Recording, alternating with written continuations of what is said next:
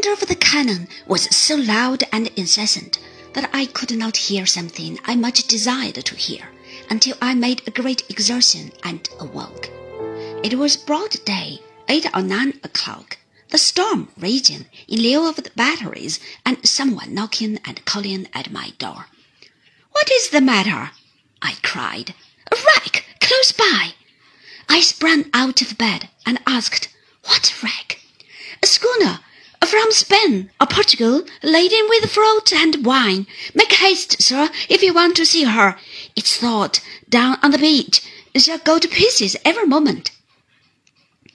The excited voice went clamoring along the staircase, and I wrapped myself in my clothes as quickly as I could and ran into the street. Numbers of people were there before me, all running in one direction to the beach. I ran the same way, outstripping a good many, and soon came facing the wild sea.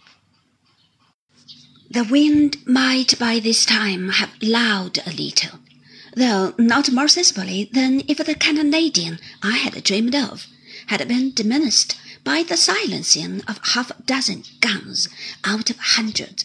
But the sea, having upon it the additional agitation of the whole night, was infinitely more terrific than when I had seen it last.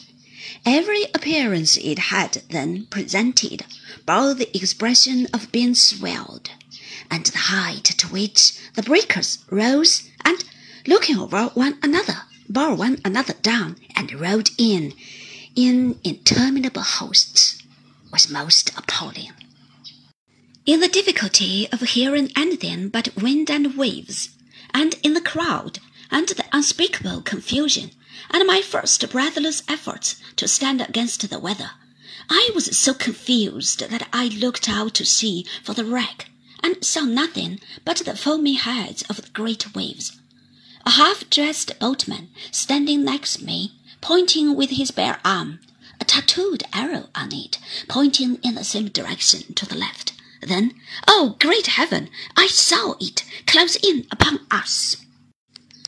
One mast was broken short off, six or eight feet from the deck, and lay over the side, entangled in a maze of sail and rigging, and all that ruin, as the ship rolled and beat, which she did without a moment's pause, and with violence quite inconceivable, beat the side as if it would stave it in some efforts were even then being made to cut this portion of the wreck away, for as the ship, which was broadside on, turned towards us in her rolling, I plainly descried her people at work with axes, especially one active young figure with long curling hair, conspicuous among the rest. But a great cry, which was audible even above the wind and water, rose from the shore at this moment.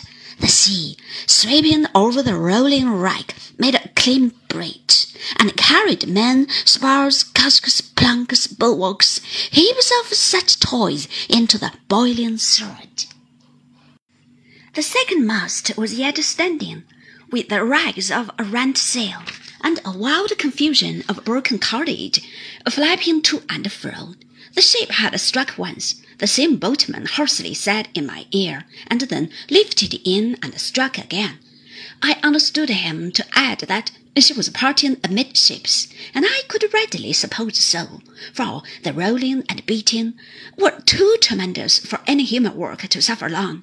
As he spoke, there was another great cry of pity from the beach.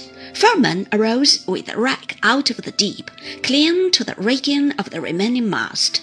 Uppermost, the active figure with curling hair.